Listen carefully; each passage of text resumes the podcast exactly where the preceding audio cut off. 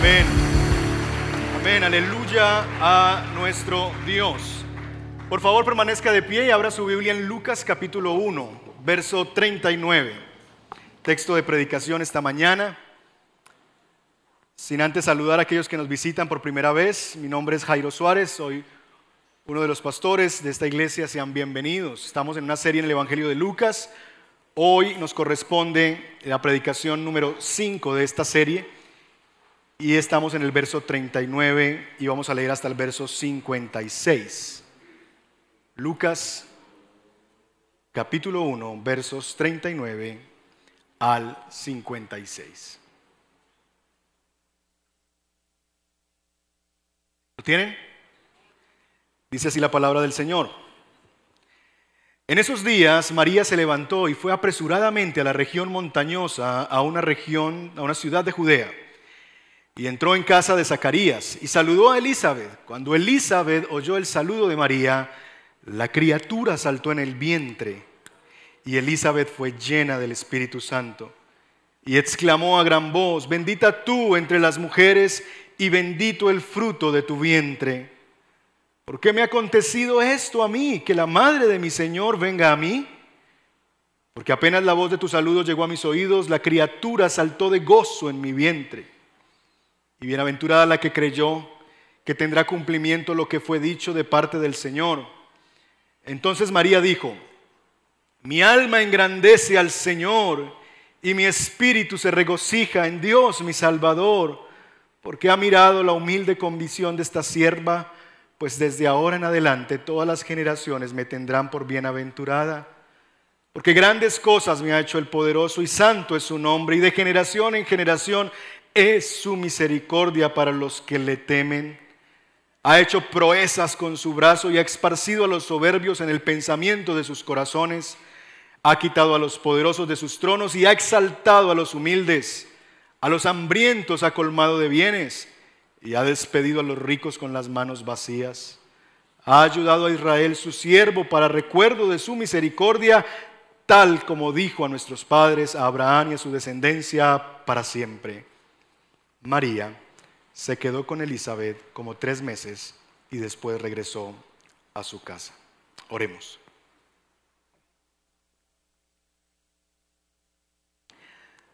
Señor, hay cosas que a nuestros ojos son incomprensibles.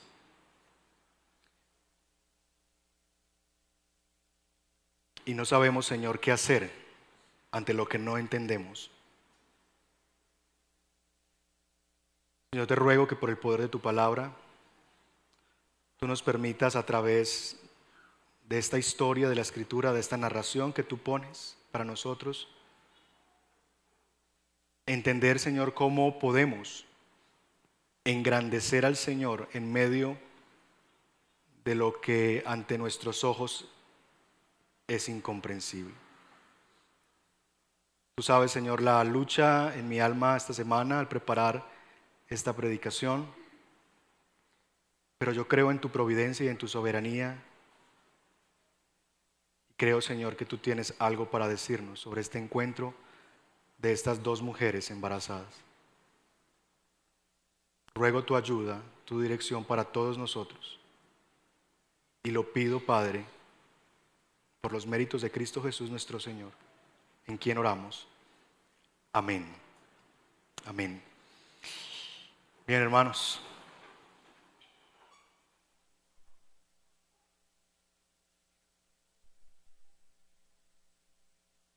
El verso 39 nos introduce al encuentro de estas dos mujeres que han recibido dos grandes anuncios. Una anciana mujer estéril que ha recibido el anuncio que en sus quizás últimos días de vida ha quedado embarazada. El anuncio a otra mujer, 14 años, que quizás ni siquiera está esperando eh, un hijo, ni ha orado por ello, pero que el ángel le visita y le dice que tendrá en su vientre aquel que es el Señor. Ese encuentro es el que se nos narra en los versos 39 al 56. Se nos dice en el verso 39 que en esos días María se levantó y fue apresuradamente a la región montañosa, a una ciudad de Judá. Cuando leo el verso 39, yo trato de pensar la razón por la que Lucas nos pone las palabras que nos pone allí en esta narración. Por estos días, apresuradamente María va a buscar a Elizabeth. Ustedes recordarán que la señal que el ángel le da a María es cuando María está en medio de, no entender qué está pasando y le dice, ¿cómo será esto? Dios le dice cómo va a ser y le da una señal. Tu pariente Elizabeth también va a concebir un hijo.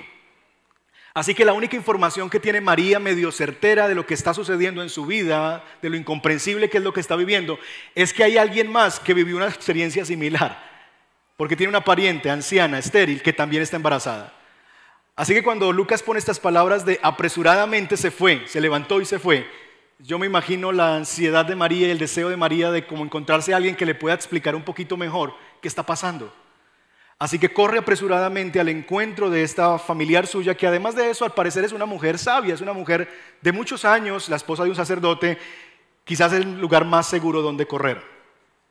Ahora, cuando este, este encuentro se da, nosotros encontramos en esa narración de los versos 39 al 45 la forma en que Elizabeth reacciona ante este encuentro. Elizabeth tendría quizás mucho que contar, ella ha vivido su propia experiencia. Ella quizás quería decirle una cantidad de cosas a María acerca de lo que está viviendo, ¿verdad? Lo complejo que es, lo, incomprensible que está haciendo esta experiencia de siendo ya una mujer avanzada en años y estéril, tener ahora un hijo y pensar quizás en el futuro. ¿Quién lo va a cuidar? Quizás yo voy a durar cuatro o cinco años más. ¿Quién se va a hacer cargo de este bebé si su mamá es una anciana? Y si yo muero en el parto. Y tantas preocupaciones que pudo haber tenido Elizabeth acerca de su propia experiencia. Pero Elizabeth no se centra en su experiencia sino que el texto nos dice que llena del Espíritu Santo, al ver a María, dice que vivió una experiencia donde ella fue llena del Espíritu Santo y exclamó a gran voz, bendita tú entre las mujeres y bendito el fruto de tu vientre. ¿Por qué me ha acontecido esto a mí, que la madre de mi Señor venga a mí? Porque apenas la voz de tu saludo llegó a mis oídos, la criatura saltó de gozo en mi vientre. Así describe Lucas la experiencia de Elizabeth. Elizabeth, lejos de centrarse en sí misma y su experiencia indescriptible, incomprensible, centra su atención en María y en el niño que ella lleva dentro. La experiencia de una mujer que está encinta es vivir centrada en su propia realidad y en el bebé, ¿verdad? Sus trasnochos, lo difícil que está haciendo. Pero Elizabeth no se centra en su experiencia, sino se centra en la experiencia de su pariente, de María. Como dice un autor, porque allí en el vientre de María está el Señor embrionario. Qué belleza. Porque María llama a ese niño que lleva adentro, a ese embrión que lleva adentro, Señor. Ese es un argumento pro vida ese bebé que está allí, embrionario, ya era el Señor.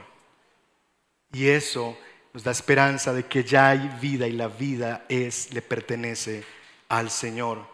Así que Elizabeth no se centra en ella, Elizabeth se centra en el bebé que lleva María dentro. Ese niño es lo realmente importante. Ahora, María llega a esta región apresuradamente tratando de encontrar respuestas. Recuerden nuevamente la experiencia de María.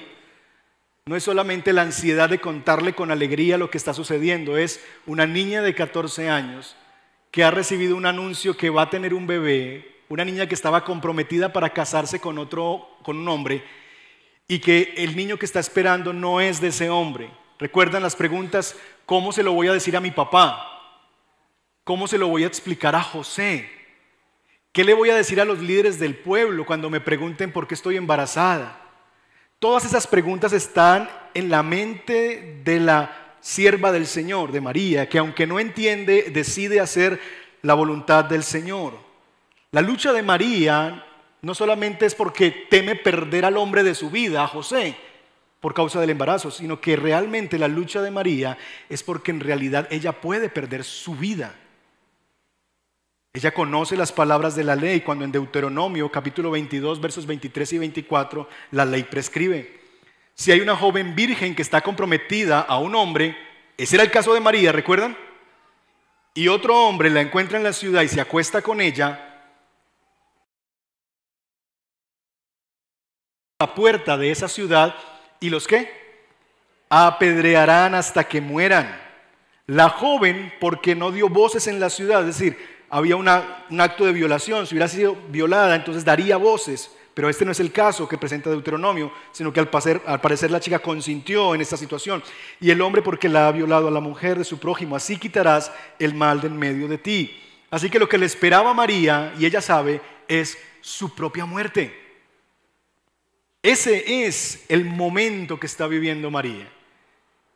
¿Qué hacer ante esta situación tan incomprensible, tan extraña que está viviendo? ¿Cómo te esperas el diálogo de María? ¿De qué hablaría María cuando pudiera contarle a Elizabeth lo que le está pasando? 14 años, embarazada antes de la boda, embarazada no del novio, en una cultura donde la van a matar a piedra. ¿Cómo se imaginan ustedes a María? Yo me la imagino nerviosa, con miedo, angustiada. Quizás no sabemos, el texto no nos dice a qué fue.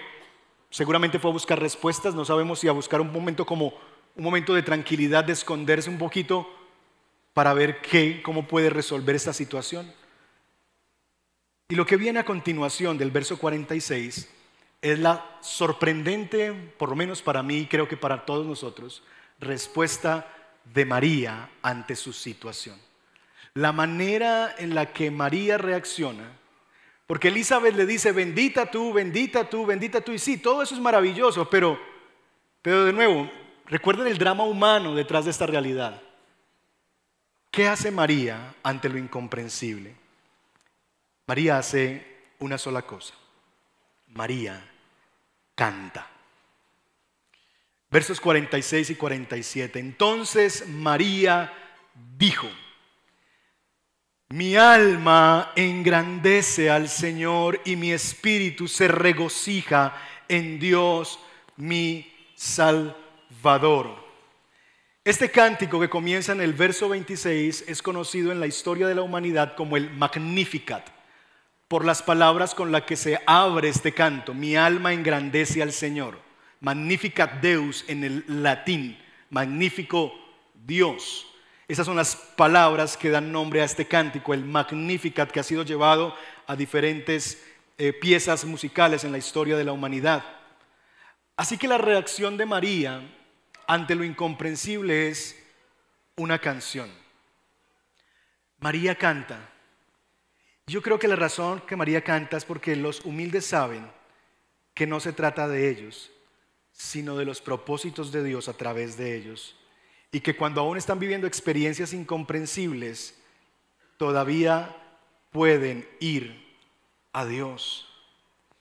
Elizabeth en los versos anteriores ha ensalzado a María, bendita tú entre todas las mujeres, bendito el fruto de tu vientre. En medio de esa realidad de ser ensalzada por allá arriba por su pariente Elizabeth, María no dice, sí, lo soy, es que soy muy bendecida, es el Padre que me bendice, es que Dios está feliz conmigo, es que soy del agrado del Señor. No, lejos de señalar la atención sobre ella, las primeras palabras que salen de la boca de María no son palabras para magnificarse a sí mismo, sino para magnificar al Señor. Mi alma engrandece al Señor. Lo primero que María hace es dirigir los reflectores de su historia hacia el Señor. Esta no es la historia de María, esta es la historia de Dios. Y María está diciendo en su cántico, yo no soy la protagonista, es Dios. Esta no es la historia de la extraordinaria María, sino del extraordinario Dios que ha enviado a un Salvador. Como vimos la vez pasada, muchos han tomado estos relatos del Evangelio de Lucas para llevar a María en la actualidad a un lugar de prominencia dentro de la adoración de la religión tradicional. De hecho, estas palabras se han convertido en una oración. Bendita tú eres entre todas las mujeres y bendito es el fruto de tu vientre. Se ha convertido en una oración de adoración, de exalzar a María. Ahora, mis hermanos, esto es indebido desde cualquier punto de vista y amigos que nos visitan y que quizás se consideran a sí mismos católicos. Con todo respeto, yo les animo a considerar no solamente lo que María ha dicho hoy en, el texto que acabamos de leer, sino lo que ha dicho en la, predicación pasada. El espíritu de María más bien es un espíritu de humildad, de quitar los reflectores de ella y darlos siempre a Dios. Si hay algo que podemos admirar de María es su humildad. Ella se ha llamado en el verso 38, el Señor haga conmigo lo que Él ha dicho. En el verso 48 ha dicho, aquí tiene a su humilde sierva, hágase conmigo conforme a tu palabra. Si María está momento tras momento en la narración de los evangelios, quitando los reflectores de ella y poniéndolos en, en Dios, ¿por qué nosotros hacemos lo contrario? ¿Por qué nosotros buscamos endiosarla y poner sobre ella las luminarias de nuestra atención? ¿Por qué hemos convertido a María en algo que ella misma se resistió a hacer? Objeto de la atención, objeto de los reflectores, el centro de la historia. ¿Por qué hemos convertido a María en algo que ella misma rechazó en su propia historia? Como diría Les Luthier, si conocieras a María, amarías a María. Si no sabes quién es el Luthier, no te preocupes, todavía sigue siendo salvo. Yo añadiría, si amaras a María, no la adorarías. Si en realidad tenemos un afecto por la humilde sierva del Señor, por ese vaso de honra que Dios usó, no la adoraríamos, porque eso es contrario a su corazón. Eso es contrario a lo que ella hizo de su propia vida, quitar los reflectores, no llamar la atención sobre ella, sino sobre aquel que era el verdadero protagonista. María es una humilde sierva del Señor que estuvo dispuesta a olvidarse de sí misma, de su matrimonio, de su reputación, para servir hasta, hasta los ahora incomprensibles propósitos de Dios. Ahora, este canto de María se expresa a través de un calificativo. Entonces María dijo, mi alma engrandece al Señor y mi espíritu se regocija en Dios mi Salvador. Esa expresión del verso 47, mi alma se regocija en Dios y mi Salvador, son idénticas a las palabras que encontramos en el profeta Habacuc, en el capítulo 3, verso 18. Habacuc dice estas palabras exactamente y esta es una cita textual de Habacuc capítulo 3, verso 18. María está pronunciando estas palabras porque está pensando en lo que ha dicho el profeta Habacuc. Ahora, ¿cuál es el contexto en el que Habacuc dice esto? El contexto del versículo 18 del capítulo 3 de Habacuc, que es el texto que está citando aquí María, es el siguiente. Aunque la higuera no florezca, ni en las vides haya frutos, aunque los campos no produzcan alimento y no haya vacas en los establos, con todo mi espíritu se regocija en Dios mi Salvador. Este gozo que está expresando María no es el gozo natural de una mujer embarazada por causa de su embarazo. No. María tiene miedo. María está viviendo una experiencia supremamente compleja, difícil en su vida. María no cita los salmos, no cita un salmo de confianza, no cita un salmo de alabanza, cita al profeta Habacuc que dice, aunque las cosas no estén como yo quisiera, aunque las cosas no salen, aunque no haya vides, aunque no haya cosechas, aunque no haya vacas, aunque todo parece mal, aunque nada sale bien, aunque la vida está yendo por un camino distinto a como yo quisiera y entiendo que debería ir, aunque haya escasez, aunque Dios parezca ausente, Habacuc dijo, con todo y eso, aunque las circunstancias dicten otra cosa, con todo yo me regocijaré en Dios mi Salvador. Ese es el canto de María, el canto de una mujer que entiende. Si quisiéramos parafrasear, teniendo en cuenta el contexto de donde trae María sus palabras, el cántico de María sería el siguiente. Aunque José me deje, aunque mi papá no me crea la historia, aunque me apedreen los líderes de mi pueblo, aunque sufra la vergüenza y el escarnio público por causa de este embarazo, con todo mi espíritu se regocija en mi Salvador. Me regocijo en saber que Dios me usará de la manera que Él quiere para llevar a cabo sus propósitos a través de mí. Ese es el cántico de María. No es el canto de una mujer feliz por su embarazo, es el cántico de una mujer que cuando ve su experiencia recuerda a Habacuc, recuerda la escasez, recuerda lo incomprensible de la historia de Dios, recuerda cuando el profeta vio al pueblo en una condición deplorable, donde no había, donde no hay nada, donde parece que todo se ha acabado, donde hay un desierto completo. Y como conclusión en el verso 18, Habacuc dice, con todo mi alma se regocijará en el Señor. Ese es el contexto del canto de María, un canto de una mujer atribulada que confía en que con todo y eso ella va a engrandecer el nombre del Señor. ¿Estaremos nosotros, mis hermanos, dispuestos a cantar con regocijo aun cuando las cosas que nos suceden en nuestra vida nos son también incomprensibles? ¿Somos capaces también, como María, de engrandecer el nombre del Señor aun cuando la higuera no florezca? Aun cuando en las vidas no haya fruto? Aun cuando los campos no den mantenimiento? Aun cuando el trabajo no sea quitado? Aun cuando ese esposo no sea transformado? Aun cuando vivamos esa experiencia de dolor? Podemos decir como Habacuc, podemos decir como María, mi alma se regocija en Dios, mi Salvador. Cuando a través de mi sufrimiento, de mi soledad, Él esté llevando a cabo sus propósitos, podemos decir con todo, con todo, a pesar de todo, mi alma se regocija en mi Salvador. María canta con regocijo. Pero María no solamente canta, sino que María canta la Biblia. En estos nuevos, nueve versículos que van desde el verso 46 hasta el verso 55, nos encontramos con más de 30 referencias al Antiguo Testamento, ya sea citas o alusiones al Antiguo Testamento. En nueve versículos, 30 citas o alusiones del Antiguo Testamento. Ahora, eso de por sí es impresionante. Es una canción completamente bibliosaturada. Pero piensen quién la da, es María. Es una jovencita de 14 años aproximadamente.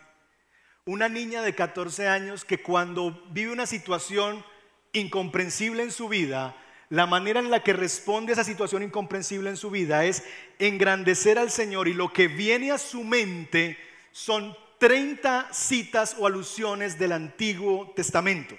Eso es glorioso. Es una niña de 14 años. ¿Cuánto diéramos hoy por ver eso?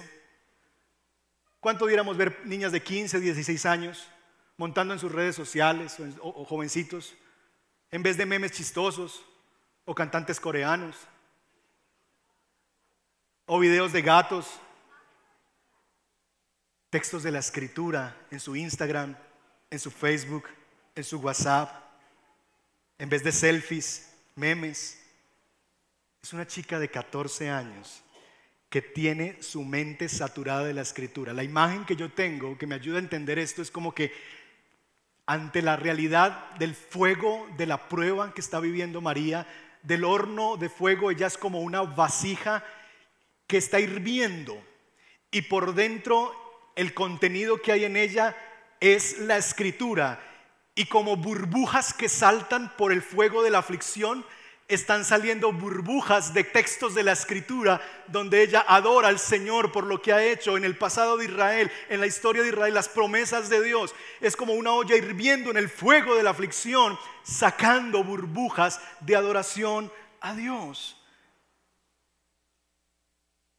Porque cuando la vida se vuelve difícil de interpretar, será lo que haya dentro de ti, especialmente en tu mente, lo que guiará tu interpretación de los hechos. Cuando venga la aflicción y el dolor, cuando venga la incertidumbre, cuando venga lo incomprensible, será aquello que esté gobernando, lo que haya dentro de ti, en tu mente y en tu corazón. Será aquello que va a guiar la manera en la que tú entiendes la vida. Si lo que gobierna tu mente y tu corazón son los consejos de tus amigos no cristianos, si lo que gobierna tu corazón es los medios de comunicación, lo que dice tal youtuber, tal persona, tal otra, si eso es lo que está gobernando mi mente y si eso es lo que está llenando mi mente, entonces las respuestas que yo dé ante la vida y lo que la vida trae será precisamente correspondiente a lo que yo he llenado mi mente. Si hay Biblia, eso es lo que vendrá cuando por el horno de la aflicción esté hirviendo mi alma Pero si está llena de mis propias ideas, de las de este mundo, entonces las drogas serán una opción, el alcohol será una opción para calmar el dolor, el sexo ilícito para acabar con la soledad, los negocios fraudulentos para hacer crecer el negocio, los bancos y los préstamos para tener liquidez. Con razón la escritura nos aconseja que habite en ustedes la palabra de Cristo con toda su riqueza. Instruyanse, aconsejense unos a otros con toda sabiduría. ¿Qué debemos hacer? Canten, canten salmos, himnos y canciones espirituales a Dios con gratitud de corazón. ¿Lo ven? La vinculación que hay entre la palabra de Cristo y el cántico. Por eso como iglesia debemos preocuparnos cuando cantamos que lo que cantemos esté saturado de la escritura. No cantar simplemente porque, uy, qué chévere esa melodía, el que no salte no tiene a Cristo, el que no salte no tiene a Cristo. Uy, qué nota de canción. Pero no hay nada de escritura detrás que soporte eso. Uy, esa voz de esa mujer, uy, esa voz de ese hombre, esas oraciones que... Hay escritura, sale por los poros de esas letras, de esas canciones, de esas melodías, la palabra de Dios. Lo que canta María está saturado de la escritura. La escritura nos aconseja ella misma que lo que debería habitarnos a nosotros es la palabra de Cristo. Mis hermanos, imagina que tu mente es como un gran recipiente, una vasija, que todos los días sale para ser llenada. Blue Radio, Caracol Radio, la W, le presto dos horas de oído a las noticias, llego al mediodía, prendo el televisor, ya los noticieros antes duraban media hora, ¿recuerdan? Los que tenemos un poquito de años, recordaremos el noticiero de las 12.30, a la una terminaba a las 7, 7 y media de la noche. Hoy duran tres horas y media. Dele y dele y dele.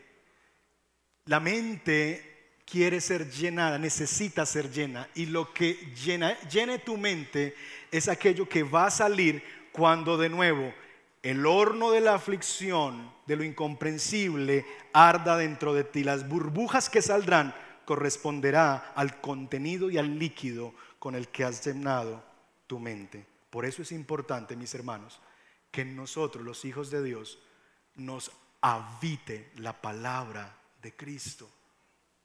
Necesitamos que la palabra de Cristo nos habite para que cuando llegue la prueba no seamos dirigidos por nuestras emociones, sino por la palabra de Dios.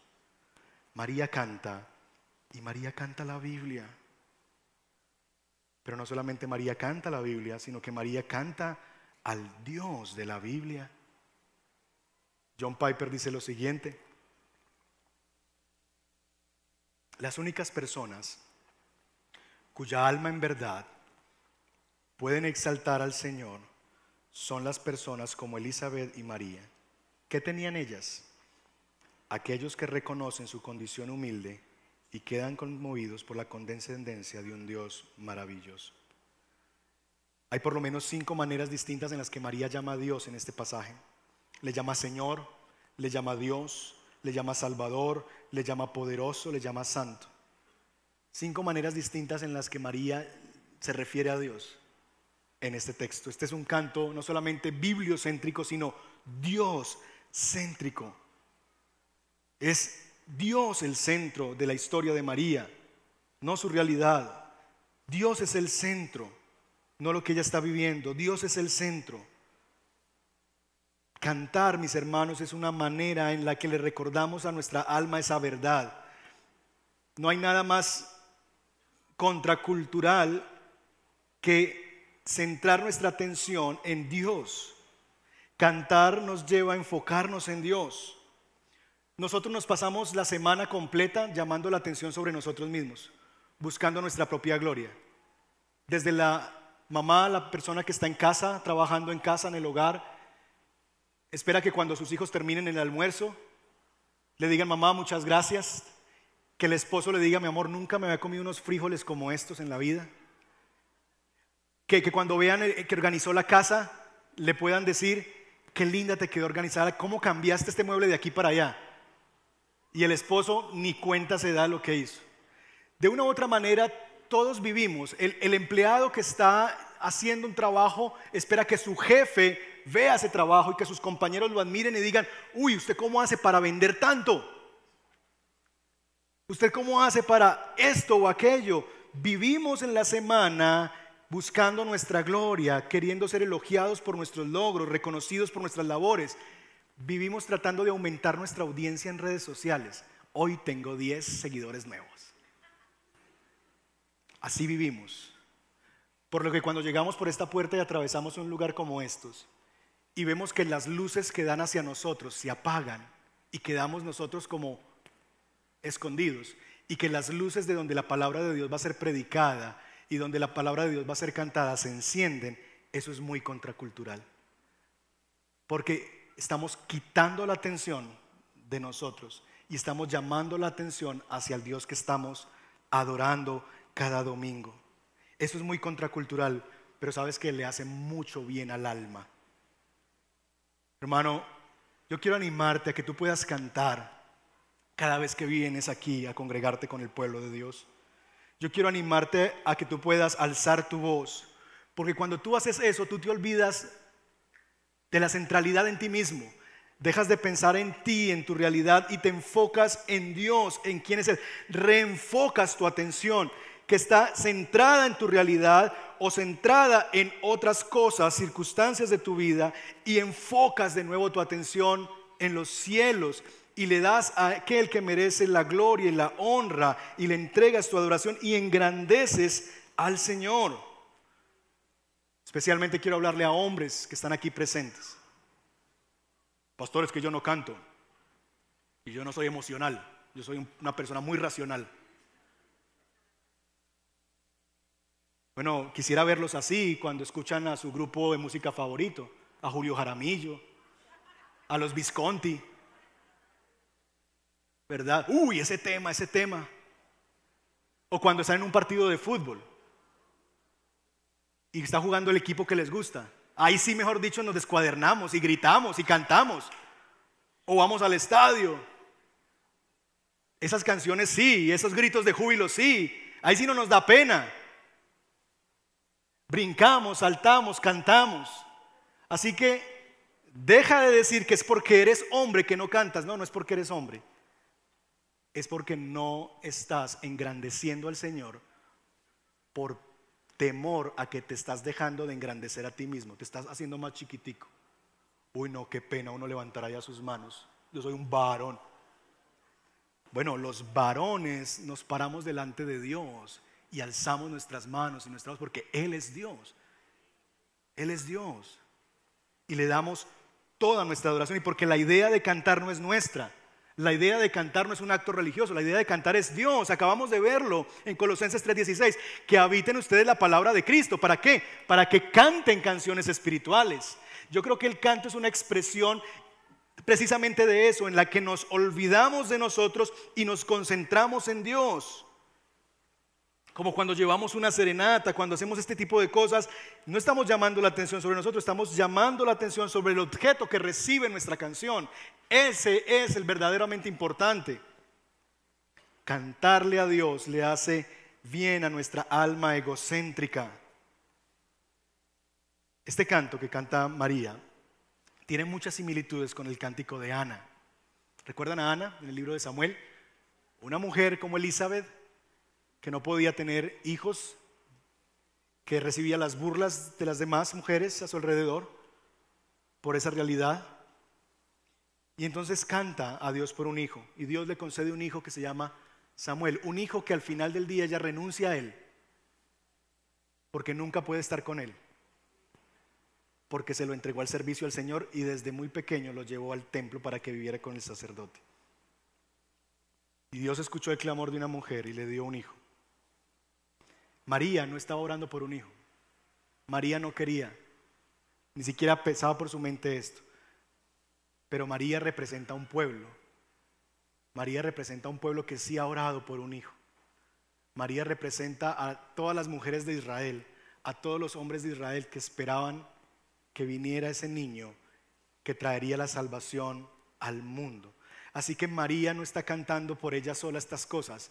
María está cantando acerca de las obras de Dios en Israel, porque María en este canto es Israel. María en este canto es el pueblo de Dios. Ella está representando al pueblo de Dios y como representante del pueblo de Dios, ella canta por Israel, por cada uno de los israelitas afligidos y adoloridos que esperaban la venida del Mesías, que esperaban la venida del Redentor, que esperaban la venida del Sol de Justicia, que esperaban la venida del Salvador. Y aquí está, entonces está María representando a cada israelita, pero no solamente a esos sino también a cada uno de nosotros que clama por un Salvador para nuestras vidas.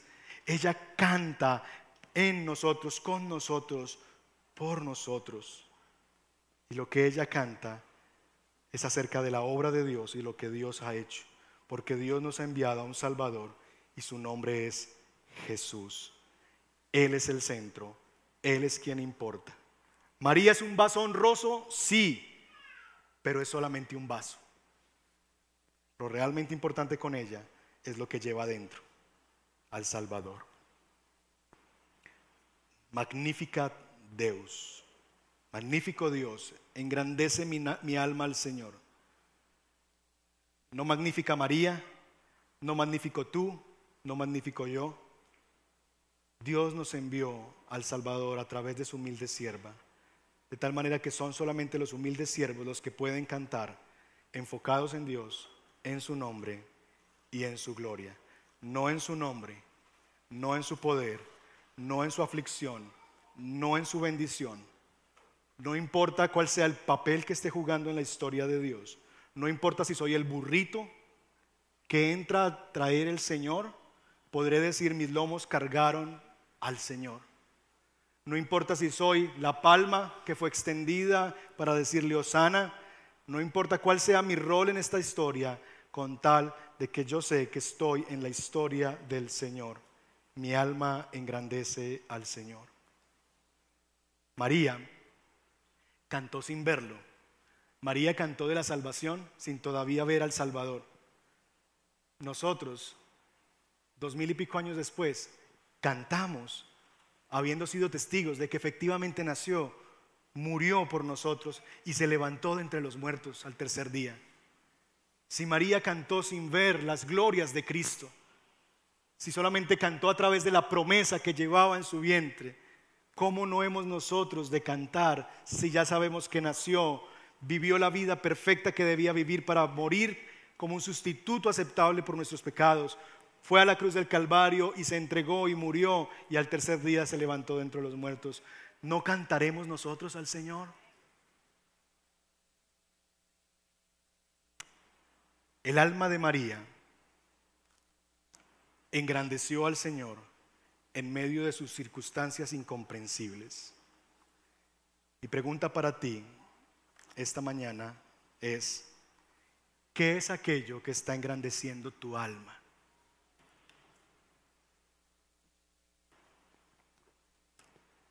Nuestra alma, nuestra alma es como un microscopio o como un telescopio. Nuestra alma engrandece cosas. Nuestra alma engrandece cosas. Por ahí dicen que los de esta región del país son muy exagerados. Dicen, no sé, ¿qué piensan? Pero nuestra alma, sin importar la región del país, del mundo que seamos, tiende a engrandecer algo. Nos engrandecemos a nosotros mismos y nos vemos mejores de lo que realmente somos. Engrandecemos realidades, engrandecemos personas, engrandecemos circunstancias, engrandecemos nuestros quebrantos muchas veces. La escritura llama a las aflicciones del tiempo presente, en 2 Corintios capítulo 4, verso 17, pues esta aflicción leve y pasajera nos produce un eterno peso de gloria que sobrepasa toda comparación. Lo que el apóstol Pablo está señalando aquí es que cuando nosotros empezamos a ver nuestra vida y nuestros sufrimientos presentes, las cosas incomprensibles, lo que no podemos entender, y aprendemos a ver esas cosas a la luz de la gloria y de lo eterno, entonces estas cosas no es que sean pequeñas, es que se llegan a ver pequeñas comparado con esto otro. Es decir, si un hombre en este país mide 1,70, 1,72, es un hombre alto en este país. Pero si va a un país de Europa, Estados Unidos, ah, ya no eres alto, ya haces parte de los small. ¿Sí o no? Bueno, ¿por qué? Porque comparado cambia la dimensión en la que esto es visto. Comparado con los de aquí, eres alto. Pero comparado con los de allá, eres un chiquilín. De tal manera, así es lo que Pablo está diciendo de nuestras aflicciones. Nuestras aflicciones vistas por sí solas, claro, son grandes. Y nuestra alma tiende a ver las circunstancias de la vida, todas, las buenas y las malas, a través de un microscopio. Y trata de hacerlas cada vez más visibles, más grandes. Yo les he dicho que muchas veces las reuniones de consolación entre, entre nuestros hermanos, entre nosotros como hermanos, son muy tristes, porque parece una competencia de dolores, ¿sí o no? Entonces un hermano le cuenta al otro su aflicción, el otro dice, no, eso no es nada, espera, yo le cuento la mía. Y como que buscamos de alguna manera engrandecer lo que ya de por sí es difícil, pero como que nuestra alma se complace en llevar eso a otra dimensión. Estamos en, un momento en la vida quizás donde estamos bien, una pareja en su restauración matrimonial quizás, y estar muy bien en un punto, pero él se acuerda que estuvo amargado y como que extraña estar amargado, o ella. Y entonces de una vez pone en su mente lo que me hizo hace cinco años, lo que pasó hace seis años, lo que pasó. Y como que de una u otra manera busca que su alma engrandezca su amargura, su ira. ¿Qué es aquello que engrandece tu alma? Es la pregunta. ¿Qué está engrandeciendo tu alma en esta temporada de tu vida? ¿Qué es lo que tu alma está haciendo grande? El alma de María engrandeció al Señor, no como en un microscopio, sino como un telescopio. Porque lo que hace María con el Señor es traer a su mente de nuevo esa imagen de la olla hirviendo en medio de la incertidumbre, de la aflicción, de lo incomprensible. Y lo que salta en medio de ella son textos de la escritura que hacen que el Dios que es infinitamente grande, glorioso, pero que ella está viendo lejano, ¿dónde está Dios? ¿Dónde está Dios? Se ve como una pequeña estrella allá en el firmamento, como un pequeño planeta por allá. No lo veo, no lo veo. ¿Dónde está Dios? ¿Dónde está Dios en esta situación? María le dice a su alma y toma el telescopio de su alma y empieza a decirle textos de la escritura. Así dice el Señor, así dice el Señor. Él es el Dios de los quebrantados, Él es el Dios de los humildes, Él es el que dio la victoria Israel y como en un telescopio empieza a acercar la imagen de ese Dios que ya es grandioso y glorioso, pero ella empieza a verlo más grande, más grande, más grande, más grande, más grande, porque va diciendo textos de la escritura que le ayudan a ver a Dios como realmente es. Todavía no plenamente como Él es, pero un poquito más cercano a lo que realmente Él es. Eso es lo que produce el cántico en nuestras almas. Cantar nos produce que ese Dios que a veces nos parece tan lejano, cuando cantamos la Biblia, sacamos la Biblia dentro de nuestros labios, de nuestra alma, como que ese Dios que parece lejano por allá, es como coger nuestra alma y decirle, alma mía, aquí está tu telescopio. Y empezamos a calibrarlo y empezamos a traer la imagen de Dios más cerquita y a ver a Dios cada vez más como Él es. Eso es lo que hacemos cada domingo en la mañana cuando cantamos. Llegamos aquí con un concepto de Dios así de chiquitico y salimos de este lugar cada domingo. Dios es así. Eso es lo que hace la palabra de Dios predicada. Eso es lo que hace la palabra de Dios cantada. Uno lee esas historias de la escritura y tú dices, ah, sí, sí, muy chévere. Lo ve así de chiquitico. Pero cuando la escritura empieza a saltar y empieza a ser expuesta y empieza a ser cantada por nosotros, esa imagen de Dios se hace cada vez más real y podemos acercar a Dios y verlo más como Él es. Así es que tu alma debe engrandecer al Señor. ¿Cómo lo hacemos?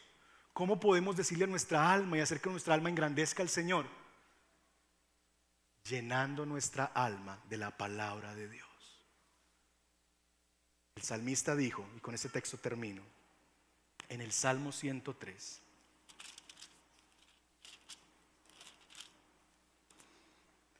Bendice alma mía al Señor y bendiga todo mi ser su santo nombre. Bendice alma mía al Señor y no olvides ninguno de sus beneficios. Él es el que perdona todas tus iniquidades, el que sana tus enfermedades, el que rescata de la fosa tu vida, el que te corona de bondad y compasión, el que colma de bienes tus años. El Señor hace justicia y juicios a favor de todos los oprimidos. Lo que el salmista está haciendo aquí en un momento también de aflicción es, hay cosas difíciles que estamos viviendo, hay cosas difíciles que estoy viviendo, pero alma mía, te vas a callar y me vas a escuchar. No me vas a engrandecer mi dolor no me vas a engrandecer mis circunstancias. No vas a tomar el microscopio para engrandecer lo que es leve y momentáneo para hacerlo ver más grande. No, te vas a convertir en un telescopio y le vas a recordar a tu alma lo que es Dios, para que entonces ese Dios que hasta ahora ha sido lejano para ti, comience a acercarse y a hacerse más visible como realmente le es. Trae a tus pensamientos, trae a tu alma la palabra de Dios. Recuerda lo que Dios ha hecho en el pasado. Recuerda la bondad de Dios en el pasado. Recuerda lo que Dios ha hecho, las bondades, las misericordias, el poder de Dios. Recuérdalo y tráelo. Trae a tu mente las veces en que Él obró. Y dile a tu alma quién es tu Dios. Así podremos entonces unirnos a María y decir, mi alma engrandece al Señor. Creo que no hay mejor manera de terminar este tiempo que engrandeciendo el nombre del Señor. Así que quiero invitarte que puedas cerrar tus ojos por un momento. Ahí donde tú estás. Y que puedas lidiar en, lo personal con esa pregunta. ¿Qué está engrandeciendo mi alma?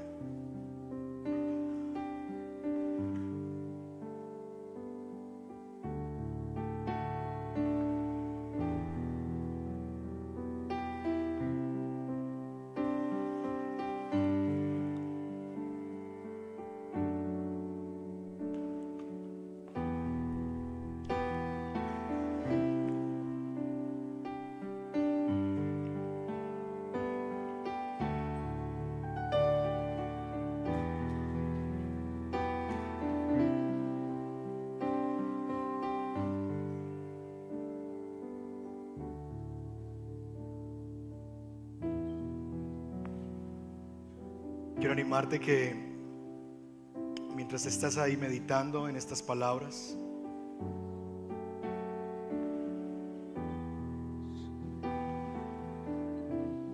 si quieres decirle hoy a tu alma, no dejar que tu alma te hable, te comunique las cosas, sino que tú le vas a decir a tu alma y le vas a cantar a tu alma y desde tu alma las verdades acerca de quién Dios es Dios y lo que Él ha hecho. Que mientras el equipo de adoración empieza a cantar, y si tú quieres hacer de este cántico tu cántico también, que con libertad, si lo deseas y es realmente un canto que sale de tu alma, puedas unirte a nosotros en adoración y engrandecer el nombre del Señor.